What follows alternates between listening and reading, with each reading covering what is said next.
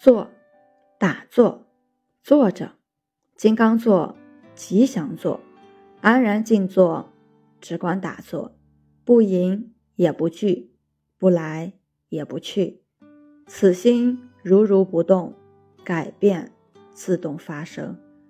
我们的心本来清净，但是因为无明和执着，每时每刻我们不停的攀缘、分别、索取。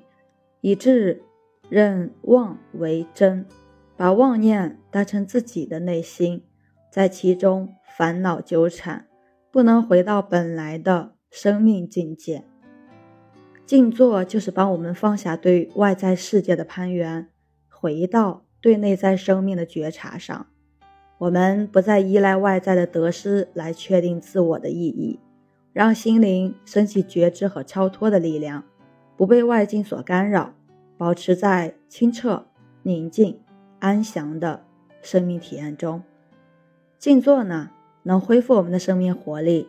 静坐时，注意力高度专注，呼吸变得平缓均匀，身体能量的消耗也减少，心脏的耗氧量也比平时减少很多，血液循环的力量自然比平时加强了。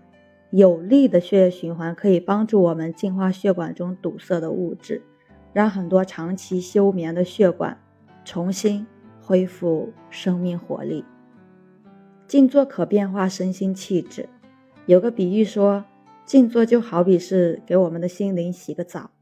每天坚持静坐，可以使一个人的气质沉静下来，在举手投足之间呈现优雅恬静。柔和的美感，这种气质是身心平衡的产物。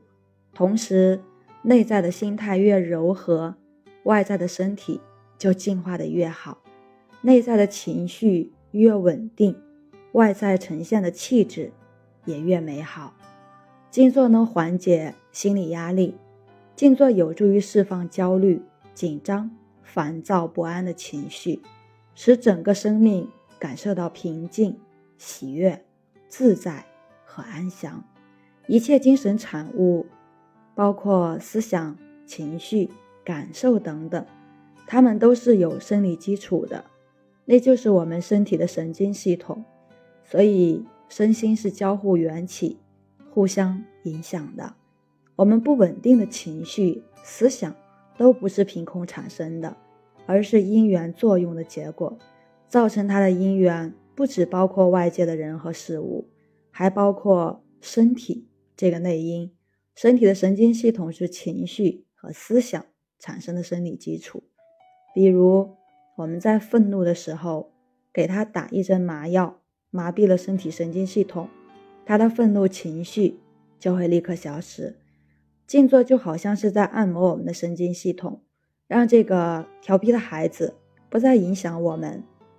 根据医学专家研究，在静坐过程中，我们置心一处，位于脑前区域的额叶活动会有所增强，脑细胞会开始分泌脑内咖、血清素，这些都是帮助人体神经系统放松、平静的重要元素。很多人通过十分钟的静坐，就能感受到紧张的情绪得到舒缓，烦躁的心情趋于平静。长久的静坐练习，更能帮助我们培养出稳定而从容的情绪状态。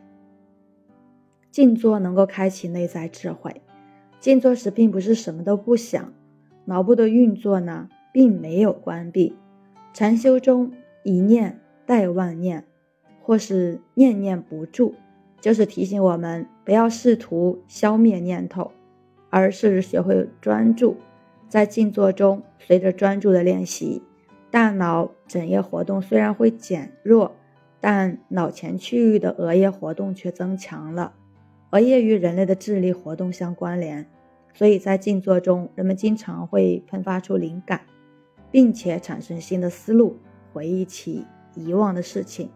长久的静坐会使头脑变得更加清晰敏锐。当然，这些仅仅是静坐的副产品。通过静坐，我们可以开启内心的智慧，这是更高的追求。有的静坐方法从止入手，训练心静止在一物之上，这样的方法能够培养出生命的定力；有的静坐方法从观入手，训练心的觉察力和敏锐度，这样的方法能够成就慧力。通过止观的练习，就能定慧等持。还有的静坐方法运用思维，如同瑜伽经的许多冥想方法，将人与太阳、天空、自然、空间等通过冥想连接在一起，感受人与整个存在世界的合一。这些方法都能够引导人内心开启智慧，觉察到身心世界的交互缘起，洞见生命的实相。达到解脱，静坐很简单，贵在坚持。只要我们每天打坐，不追求效果，不期待什么，只管打坐，生命的改变自然由此发生。